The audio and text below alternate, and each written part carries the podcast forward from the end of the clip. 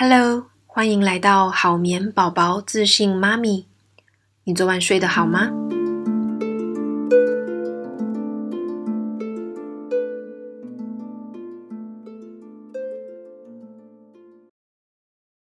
那从你的角度来看，那你就接触到蛮多英国的妈妈，嗯、呃，英国的家庭哦。嗯、那你觉得英国的家庭？他们在生活上面有没有什么跟你在台湾看到比较不一样的地方？你可不可以讲出呃三点你觉得最不一样的点？三点最不一样的，嗯，我觉得第一个，我觉得最大最大的不同就是，就我回台湾的经验，跟我自己现在跟小孩，其实我们家的生活方式已经还蛮就是英国方英国的育儿方式。那最大差别的话，我觉得跟 Peggy 的工作很有关系，就是他们的生活作息。就是我觉得这个生活作息来说呢，比如说，呃，在台湾大家会有午睡的习惯，然后爸妈像我们刚刚聊到，爸妈可能下班时间都很晚。那我觉得光这两点的话，就是英国育儿的文化跟台湾育儿的文化，我觉得是最大的冲突跟不同。比如说，在这边，呃，通常小朋友到三岁左右，大概就不太会睡午觉了。那进到学校以后，嗯、除非是很小的托儿的那个 nursery，他们还会让小孩有午睡的时间。但基本上，假设说你是念公幼、公立附设幼儿园，三岁进去就读，他们根本不会提供你呃午休的时间。那没有午睡会带来什么状况呢？就是他们就会很容易累嘛，那很容易累的状况下，小孩大概六七点，他们就差不多不行了。所以像我们家的小朋友，大概七点就会进房间，准备要晚上睡觉。那陪他们可能聊聊天，然后一起祷告，然后说个床头故事。八点以前，他们一定都会睡着。那这个最大的不同带来就是。父母他晚上就会拥有更多自己的时间，那他们就会呃从晚上七八点，然后一直睡到隔天的白天早上这样子。那我觉得这个就是很大不一样。嗯、那所以相对他们在英国一到五的夜生活非常的少。但但如果你在市中心伦敦，然后你还是个单身没有小孩的话，夜生活是绝对比台湾还要丰富。但我我说的是说，如果当你进到家庭有小孩之后，那大家其实都是这样子。你如果晚上呃八点以后你还带着小孩在外面晃，反而是人家会用非常异样异样的眼神看着你。我的我自己的经验跟观察，但是如果你的小孩在马路上大叫，餐厅大哭，他们反而不太会觉得你怎么样。可是如果你八点以后带着小孩在餐厅出现，他们反而还会一直盯着你看，就是哦，这个很有趣。对，那所以就于生活作息不同，我觉得就是育儿的方式就会差很多。比如说你什么时候吃饭，什么时候提供他点心，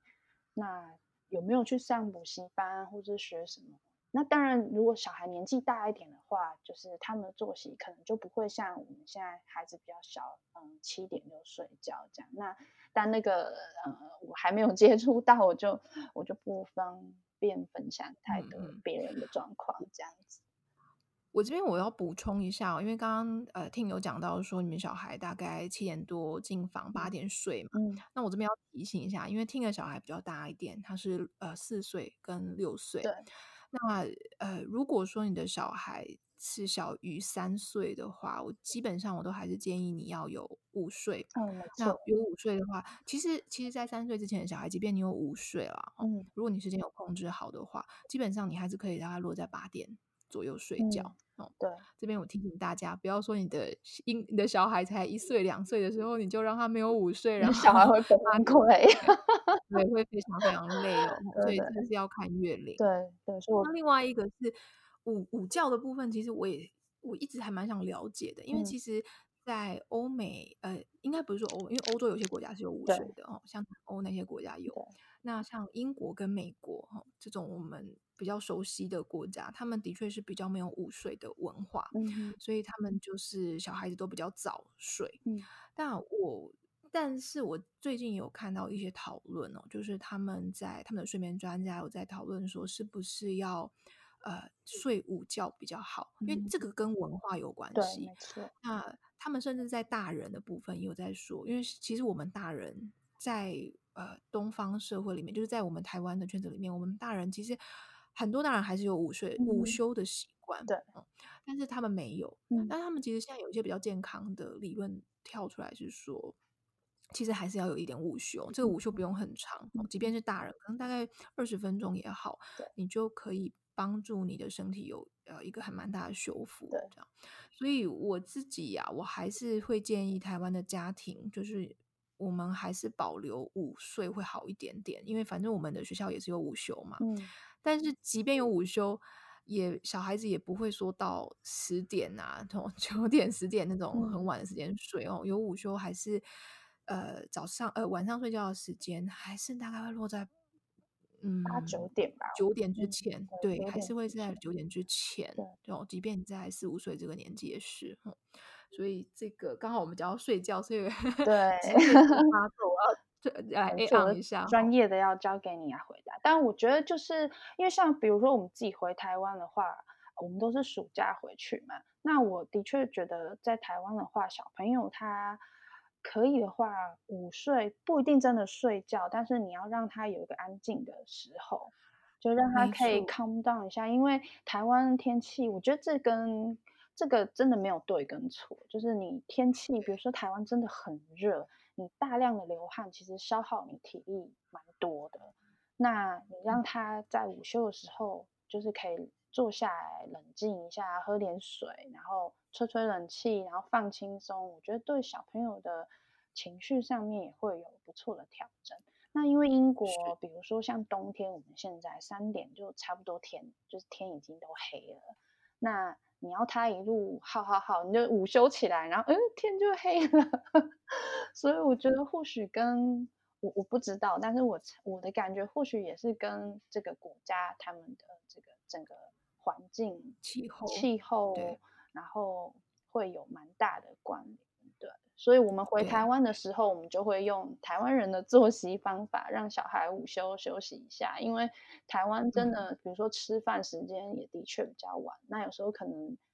呃，想跟家人聚餐，通常大家都约蛮晚，就等七八点以后。那刚回去，我有一点冲突，会说：“哎，我小孩要睡觉啦，你这样。”就是现在七八点才要出去吃饭，然后餐厅订那么晚，那小孩怎么办？这样，但是后来我觉得，就是我们就这样嘛，你到什么地方你就融入那个地方他们的生活方式，这样子就不会强迫说，哎，我住明明住台湾，然后我不准我的小孩睡午觉，然后我已经到英国了，可是我还是继续 follow 着台湾人的作息。对，对，你说的很好，那。刚刚听你讲到的安休息安静的，就是即便你没有午休，嗯、呃，你也要有一个他们叫做就是 quiet time。对，这个的确是的哦，就是从睡眠专家的角度来讲，他们虽然没有午休。但是他们会建议要给小孩一个安静的时刻，嗯、那这个安静时刻就是我们尽量从事一个比较温和的活动，就是不要让他对，不要让他这样嗨一整天。嗯、所以，即便你的小孩没有午休，可能有一些家长有，也就是说，我的小孩都不睡午觉了，我现在要让他睡，他也睡不着，嗯、没有关系哦，你还是可以提供一个安静的时间，然后让他呃沉淀一下哦，嗯、会不会比较好的？然后。那对你，你刚刚讲到那个气候，我觉得真的也很有趣。就像南欧哦，嗯、南欧他们的午休就很长。对对，因为西班牙、意大利他们的午觉，他们是整个不只是小孩，就大人哦，可能可能 都会，他们都有一个很长的午觉的时间。嗯、然后呃，可能甚至有些店家就会关门这样子，或者说工作因为太太热，正中午没有人 想要出来做。对。所以这个跟气候真的蛮有关系，啊。所以就是我说，其实，嗯，我觉得育儿这一块，啊，真的是没有对跟错，就是你要自己平衡，说你自己的体力，你的，或者说你的家庭状态。就是像我们是完全无后援，但但是像我回台湾，我就超多后援啊，就是公公婆婆，还有娘家的家人，就是大家都很乐意帮你分摊带小孩。那所以我觉得就是你你衡量每个人自己的状况，然后找出一个你最舒适的方法。当然，你需要一点时间去调试嘛，就像你可能刚到一个新公司工作的概念，你需要一点调试时间，跟自己的老板、跟你的同事，那小孩也是一样的道理，对啊，对，呃，我接下来想要请教 Ting 的是，嗯。因为你的生活其实很忙啊，嗯、但是我发现有一件事情，你一直一直都很坚持，就是生活的仪式感。哦，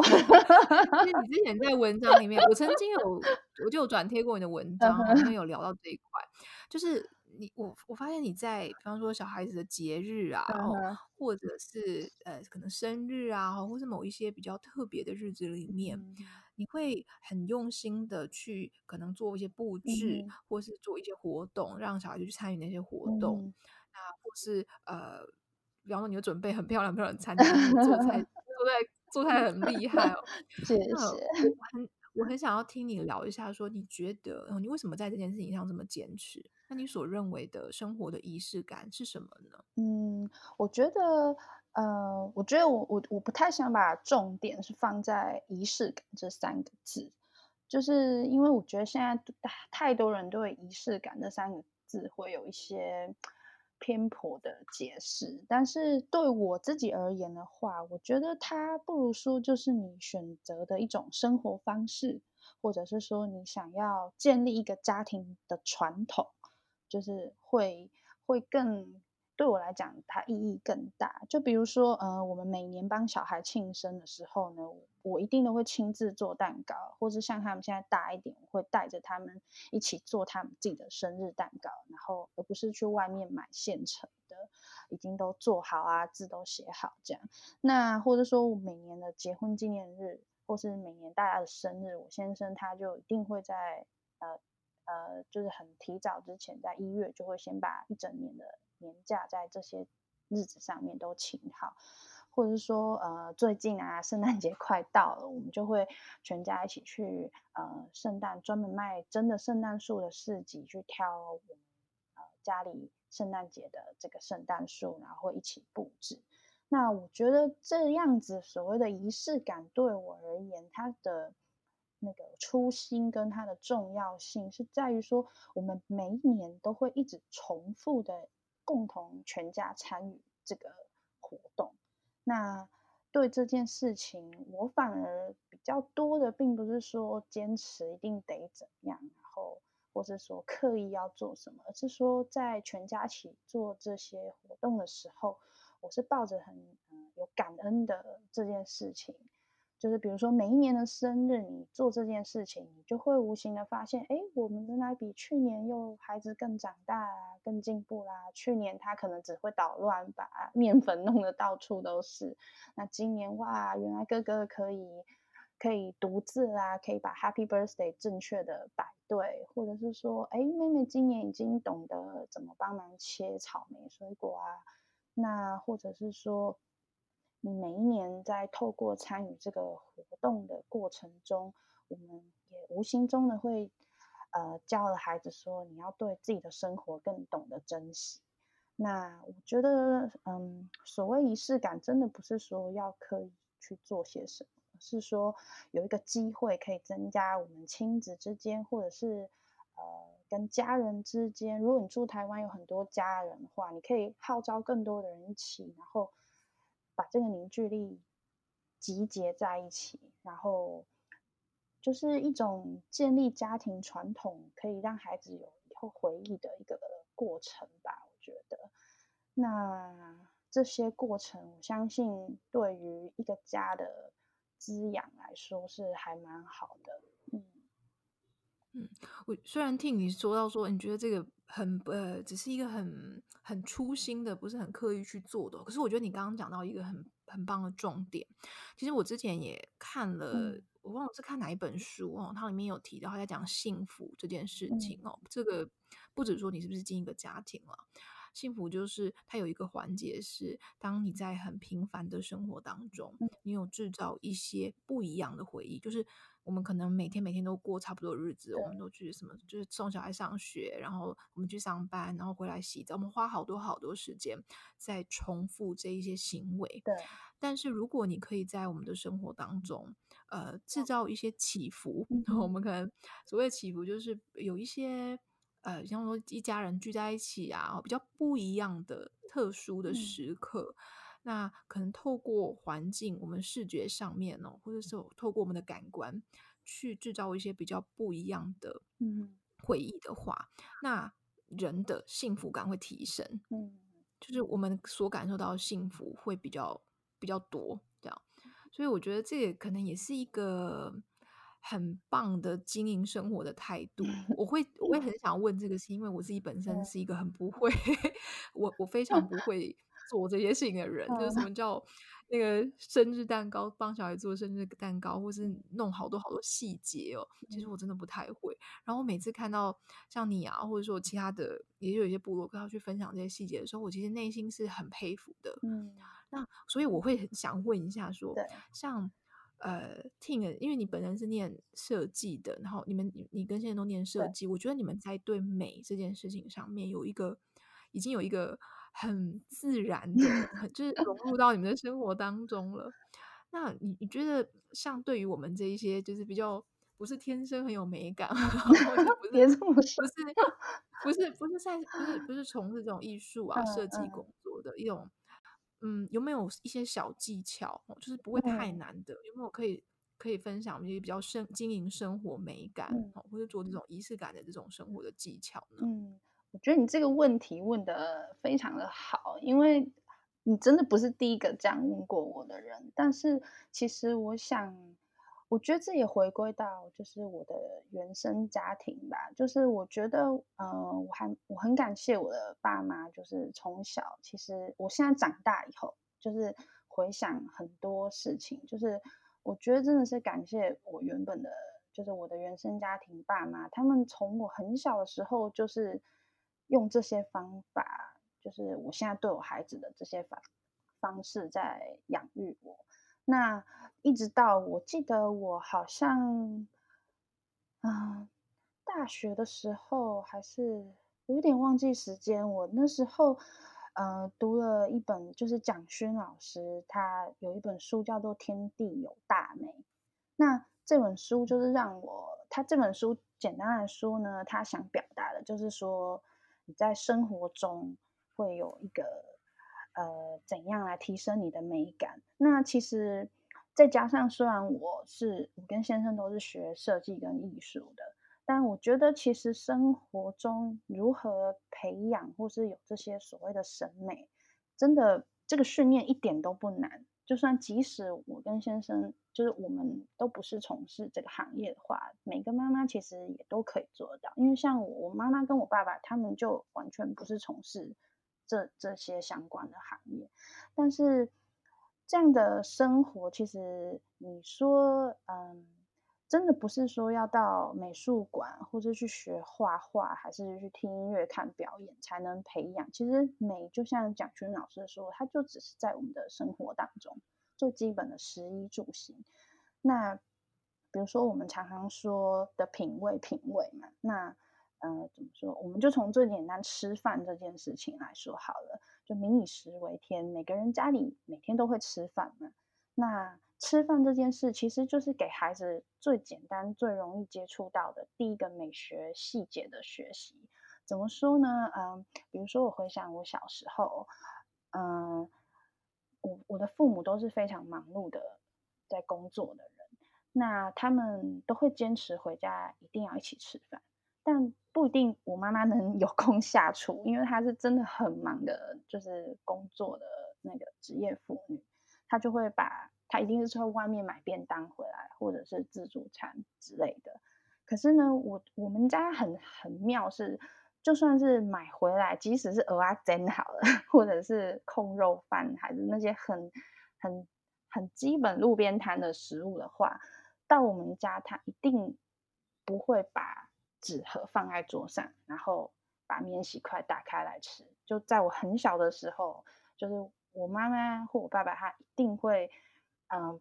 去厨房把陶瓷的盘子拿出来，筷子的架子拿出来，然后兔骨头的碗拿出来。摆满了，好像是要家里宴客一样。但其实我妈妈是买就是外带回来的纸盒，或是以前现在比较环保意思是纸盒。我记得早期都是塑胶盒或者是保丽龙盒，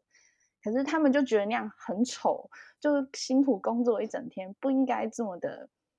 随意匆忙的把那个饭就这样吃掉，所以他们就会把甚至汤啊，我记得小时候汤都是用塑胶袋装的，然后会一个红红的那个柠檬绳。他们会全部都把它拆下来，然后装到自己家里的碗盘，然后我们就会一家人坐下来吃我们的晚餐。这样，那现在长大回想回想起来，我就会觉得，哎，这是一个很幸福的事情，然后也影响了我，就是很深，就是一直到现在，就是就是吃饭就是这样啊，就对我而言，它就真的只是生活，就是。那现在渐渐的也会影响我的小孩。那因为我成为妈妈嘛，那他们吃饭的时候，我也是会哦，就是有盘子，然后这个是装汤的，这个是筷子。那久而久之，我觉得他们所用的东西，或者是应该说这样吧，美学这件事情，它就是要训练你对细节的灵敏度嘛。那久了之后，很多事情，比如说他们要画画。的时候，他们自己就会觉得，哦，我应该要一个，我要把我的画画笔摆好，旁边是有一个一个铅笔盒。就是我觉得美感这种东西，真的其实就是我们的生活当中很多的小细节。对啊，嗯，你这分享很好，因为这个听起来就真的。很简单哦，我们每个人都可以做到。嗯、对啊，就是只是你你外带回来的时候，真的我看对，就是其实就是有时候很多小动作，或者说我记得小时候我第一次去一个同学家吃饭，我其实还蛮震撼，因为他们家也是都买外面，可是他们家就把当天的报纸，然后就拿出来铺铺在电视机前面的台机上，然后就把所有的纸盒打开来吃。就其实对我而言，那当下我还蛮震撼，就说，嗯，怎么可以这样子吃呢？但我只能心里的觉得，嗯，但所以这我觉得现在长大回想，就会哦，原来这已经很小小的动作已经植在我心里，或者说我妈妈可能她很忙，那可是她到假日她可能就会在花店买花回来。然后桌上插花，虽然它是个那个不是什么绿手指，但是久了好像就连我就是上大学第一次离开家里，我在我的宿舍，我也是就默默的好像变成了我的习惯了吧。然后一直到现在，就我们家永远就是都会有至少一盆植物，或者是即使是一个兰花，或者是经济能力许可，每个礼拜换新鲜不同的花，那。小朋友无形中，或许他们就会觉得这生活就是要这样子啊，那就是他们的培养出来的美感与细节吧。所以我真的觉得，就算不是念设计艺术相关的爸妈，也是可以从生活的小细节做这些事情。对啊，那嗯，还有最棒的一件事，我觉得就是带小朋友多出去大自然走走吧，因为。再好的，嗯，画画技巧的人教小孩，或者是说再好的审美，或者是再厉害懂得美学历史一堆理论的人，他或许都比不上一个小孩对大自然的灵敏度。就比如说我们最近，我们最近很常玩啊，就是每年秋天，因为英国四季变化很大嘛，就如果我们出去野外玩，森林或是嗯公园有绿地。我们就会玩拿一根棒子，就是捡了一个掉下来的树枝，然后我们就开始玩那个叶子串烧的游戏。就他们就在地上捡，他们兄妹就会比说谁捡到最大最漂亮的红色、橘色，然后绿色，然后或者说哎妈妈你看这个黄色里面还掺杂一点红色，然后我们就会把它全部串成一个很长，像是烤肉串这样子，然后他们就会很得意呀、啊。那或者是有时候我们就会。找说，哎，小朋友你们看看，我们今天可以找到几种不同形状的叶子啊，那这些都是很无形中，不用很刻意的说我要坐下来去去美术班，然后去拿笔要怎么画，因为我真的觉得在我们我们的孩子这个。就是在七八岁以前，是他们创作力最最丰富爆炸的时候，反而应该是多多培养他们的观察力，还有细节思维的这、嗯、这一块。我觉得反而会是比你要真的刻意教他什么来的更好。嗯，听你刚刚讲的这这这段真的很棒哦。其实，呃，我我觉得啦，我自己我们在台湾跟。呃，可能我们在台湾，我们像我们这个年纪哈，我们可能年纪比较接近。对，我们这个年纪，我们对于美术哈，以前美术的这种教学，就是你会我们要学怎么画画、拿笔哈，那个水彩怎么用。对，我们学的好像是比较工匠的技术。对，但是我觉得你刚刚讲到的是另外一个层面，是更实用的，是发现美的眼睛，就是其实。你有没有？你会不会画画，或者你会不会去呃实际做出这一些很美的艺术品？哈，这个是不是每一个人都会的？嗯、我相信它有跟你选择的职业，或者说跟我们自己本身的这个天性有关系。嗯、但是每一个人都有潜能，就是发现生活当中的美。那可能它是一些很细微的事物。那如果我们可以。去培养小孩子，或者培养我们自己这样子的观察能力。嗯、那在当然，我觉得最最直接的方式就是接触大自然嘛，就是因为大自然本身就是一个最好的教室，最天然，对，那是最天然的美丽。嗯、那只是只是我们可能现在住在居住在都市里面，嗯、不一定可以很直接的这样接触。嗯、但是生活当中还是有很多很美的事物。我们有没有这样子的眼睛？有没有这样子的？呃，时间去观察它，嗯，对，所以我觉得这个影响反而对一个人来讲是更剧烈的。嗯，我我会很认同你刚刚讲那些话，是因为我自己在大学的时候，我有遇到一个呃美学的老师。嗯，那我从小其实是一个不是我我不是那种很会画画，我的我的美术天分不是很好的人。嗯，但是我在大学那一堂课里面，我的我还记得那堂课就是说美学。呃，美学概论之类的哈，嗨、嗯，那我在那堂课里面反而拿到很高的分数，嗯，那那时候对我来讲，它是一个很大的鼓励，很重要的一堂课，对，他、很大的鼓励，很重要的一堂课，是因为我觉得那个老师他教我的是他怎么从我们生活当中，比方说你去发现不同的形状，嗯，原，原来我们的生活当中有这么多的形状，这样，是的。嗯，怎么去看不同的配色或是构图？嗯、就是我们眼睛所见到的一切，其实就像一个相机一样。嗯、你要怎么去呃，把你看到的东西，把它感化成一个很美的，转化成一个很美的事物，这样子。那我觉得这堂课对我影响很大。嗯，然后因为后来我大学念完，我就也出国念书嘛。对。那我觉得我带着那一堂课的精神去。看一些欧洲的建筑啊，然后或是说他们的一些生活，让我收获很多。嗯，就是因为很多人其实出国，我觉得你出国不一定是说你出国一定就会有很多的学到很多东西我很多成长哦。有时候是看你带着什么样的心态去。那、嗯、我觉得在美学这一块，嗯，呃，那个老师影响我就很深，嗯、就很像你刚刚跟我说的，就 是在生活中多一点留意。对啊，对啊，我觉得有意识的去过，就是培养，就刚好利用小孩还很天真的这段期间，去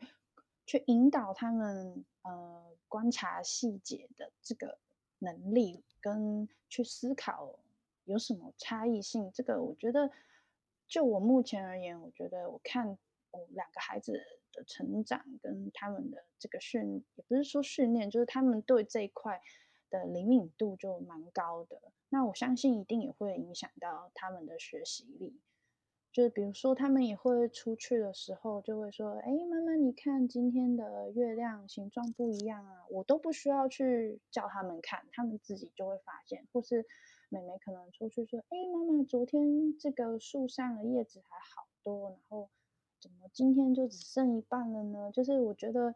小孩他们、嗯、他们对于这个对于这些小东西，其实是比我们大人还要灵敏很多，所以就不如趁他们还最没有被很多框架框住之前，多多的，就是就是培养他们这样子的能力吧。那至于说以后长大他们要做什么都没有关系，但是这已经成为他们的生活中的一个一个。他们的天性跟能力吧，或许，嗯。嗯，我想到还有另外一个还不错的技巧，是我觉得可以多看一些像你这样子哦，或是其他现在像呃 Instagram 或是有 Facebook 有一些部落客，嗯、其实也是很注重生活美感这一块，因为你你就是一个很明显的代表，就我们。可能我们可能在成长过程中不一定有这样子的。培养的机会，嗯、但是我们还是有再造的机会。当然，就跟着跟着小孩再重重返一次童年。对，对，就是可以去观察。因为我其实有时候，因为呃，脸书当然有一些酸民啊，嗯、或者说大家，我知道现在有一些人啊，他们可能会说啊，其实那些都是假的啦，嗯、就是什么这一些部落客他们就是摆盘啊，嗯、或者就是为了拍照用的这样。嗯、那我觉得。其实，其实就是你怎么去看这件事情了。因为以我自己，我自己身边有一些粉砖，然后一一些朋友，嗯、我觉得大部分的人还是很真实的去呈现他的生活。那、嗯、只是每一个人的生活态度是不一样的。的所以当这个布洛克他呈现出来的生的生活的样貌跟你自己经历的不同的时候，嗯、你会觉得他好像是假的，或者他好像是刻意呈现出来的。嗯、可能的确有一些人是这样子，嗯、但我觉得并不是。每个人都这样，而且你其实用心看的话，你会知道，嗯，这个人他是不是真的在过生活，嗯，对啊，所以我觉得这个是，呃，当我们看到这些美的事物的时候，我们的我们的态度是什么？就是我们是觉得，哎，这个好像有我学习的空间，嗯、还是啊，这个不是真的，我就转身就 走了。我觉得这样很可惜，因为你你就是失去了一个让自己生活不一样的机会，嗯。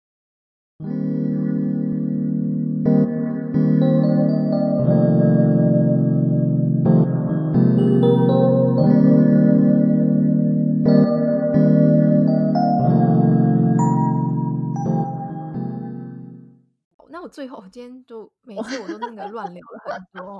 跟你聊天太开心了。所以我想问一下，Ting，就是呃，因为我们听众有很多都是新手妈妈，嗯、然后我觉得你身为一个双宝妈妈，你的你的小孩年呃，也不是说到年纪大了，然后四岁六岁，但相对来讲已经过了这个新手妈妈的年纪。那其实你也度过了一段真的很辛苦的时候，我还记得那时候你生呃妹妹的时候，我光怀。刚生产，你还那个脚脚还受伤，对对，你还坐了一段时间，对啊，坐轮椅也是坐轮椅坐月子，对啊，你你的生产经验可能可以再讲一集了。但我我想问一下，就是说你觉得呃，就是从你这样走过来，嗯、一路走过来，呃，可能有吃了一些苦头，那当然也有很多很甜蜜的部分。那你会不会想给新手妈妈，呃，有没有什么比较？诚中肯的建议，嗯、我觉得有两个建议的话，第一个我觉得就是很老套吧，就是 Happy Mom Happy Kids，就是 只有开心健康的妈妈，你才会有开心的孩子，这真的是很难改变的不变的道理。那可是要怎么开心？我觉得这个是。每一个妈妈最难去去跟自己和解的一件事情，就是只有你自己最知道自己的需求是什么，然后要怎样可以让自己开心。那这个的前提就是你不要把自己逼着要当一个一百分的妈妈。就比如说我的好朋友可能看我呈现的荧幕上的感觉，或者说啊，你要变成你这样的妈妈，就是压力超大的。但是我只觉得说。你千万不要给自己太大的压力，然后你在自己的生活上面的话，嗯，要给自己一个，嗯，我怎么觉得 我讲的有点乱？但是最简单的来说，就是，就你要自己知道怎样可以让自己开心。比如说，我现在该睡觉，该休息了，我就要去休息。那嗯，我可以适时的跟身边的人伸出援手，就即使说来帮你带孩子的人，他跟你某些育儿的观念不同，但是你自己要知道，你现在的你，你需要的是去休息，即使躺下来睡一个小时，都可以让你很败坏、急躁的心情放下来的话，那那一个小时，只要孩子有呼吸，有好好活着，我觉得你就要很宽心的把这个一个小时请。能帮你的人，信任的人帮你看一下孩子，那就是对，这是我觉得生了两个孩子之后，就是最最实际的方式吧。就是你要让自己先成为一个很有开心、很自信，像你这样自信妈咪，然后你的孩子就会跟着无形中受到影响。那如果你你是很很一直很悲观，然后什么事都提不起劲的话，你的孩子都会看在眼里的，就算他还不会说话，只是 baby，他都可以感受到妈妈的情绪。嗯嗯嗯。那好，我帮你浓缩一下。你刚刚第一个讲到的是，其实第一个我觉得就是不要当完美的妈妈。嗯，就是我们当个够好的妈妈就好了，对吧？就是不用追求每一件事都很完美。对。那第二个比较像是呃，我们要适时的生。呃，请求援助，对，请求就是当我们真的不行的时候，我们可能要给自己一个停损点或是一个空间，我就我就好好的休息，或是说好好的出去放松。嗯，我们刚好在上一集有聊点产后忧郁，我觉得有一点点呼应到这一块，这样。对，然后就是找，然后找自己擅长的事情来带孩子。嗯，就是不要看专家或是书跟你说，你应该要这样这样这样带小孩，你应该要那样那样那样，小孩会怎么样怎么样怎么样。但是或许那些都不是你擅长的。那我觉得你只要找一样你最擅长的事情，然后去投入在这个陪小孩里面的值，就并不是量，就是量。量过多，但是你只是在旁边划手机，小孩自己乱玩，我觉得，我觉得那一点意义都没有。但是如果你是投入这个你擅长的当下，比如说你擅长煮饭，那你就让孩子跟在身边，跟你一起煮饭啊，那小孩会很快乐的，即使他弄得乱七八糟，他他帮我削那个马铃薯，不小心削到手，他也不会哭诶，但因为他很快乐啊。或是说你很擅长念故事，那你就念故事书给他听，就算只有三十分钟，那短短三十分钟，小孩给你的回馈跟他得到的愉悦感是远远大于你陪他六个小时，但是你都在旁边划手机，他自己瞎玩看电视来的还要好。因为我觉得，嗯、我好喜欢这个建议哦，因为我觉得，嗯嗯、呃，教养这件事情啊，育儿这件事真的不是只是陪伴，就是我们不是完美的妈妈。也不应该去塑形一个完美的小孩，就是，嗯，嗯，我觉得这个还，这是在我生两个孩子当中，我觉得我自己学习到跟改善最大的一块，因为，嗯，毕竟就是因为我们都是基督徒的家庭，所以我们一直都深信说，孩子是上帝给我们的礼物，那我们只需要。好好的保护这个礼物，然后用心的去欣赏这个礼物，就是就是我们带给孩子最大的，嗯、呃，在旁边的陪伴吧。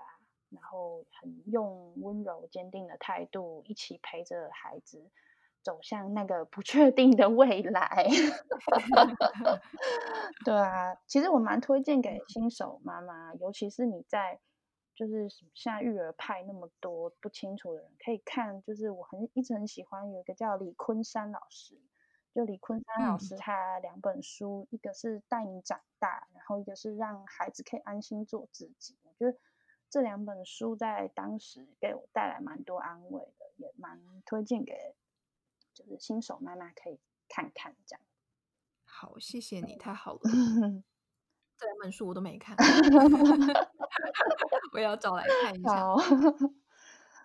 谢谢你哦，谢谢 Ting 哦，谢谢 Ting 今天接受我们的访问。我们这个约其实约了很多次，但因为这中间真的是因为刚好那个伦英英国的疫情的关系哦，我们也一直没有办法进行这个访谈。那很开心，最后我们还是可以访问到你。嗯、好，谢谢你。谢谢你。那我们下次有空再聊。谢谢大家。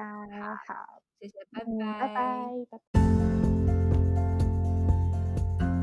好眠师 Peggy 是美国家庭睡眠学会第一个认证的台湾婴幼儿睡眠顾问。我的专长是改善婴幼儿睡眠问题，帮助你的家庭建立稳定且健康的睡眠习惯。我会在这个节目跟你分享让孩子好睡的方法，也会跟你聊聊女性成长、创业的经验谈。欢迎订阅节目或是帮节目评分，让我们有更多的资源来制作对你有帮助的内容。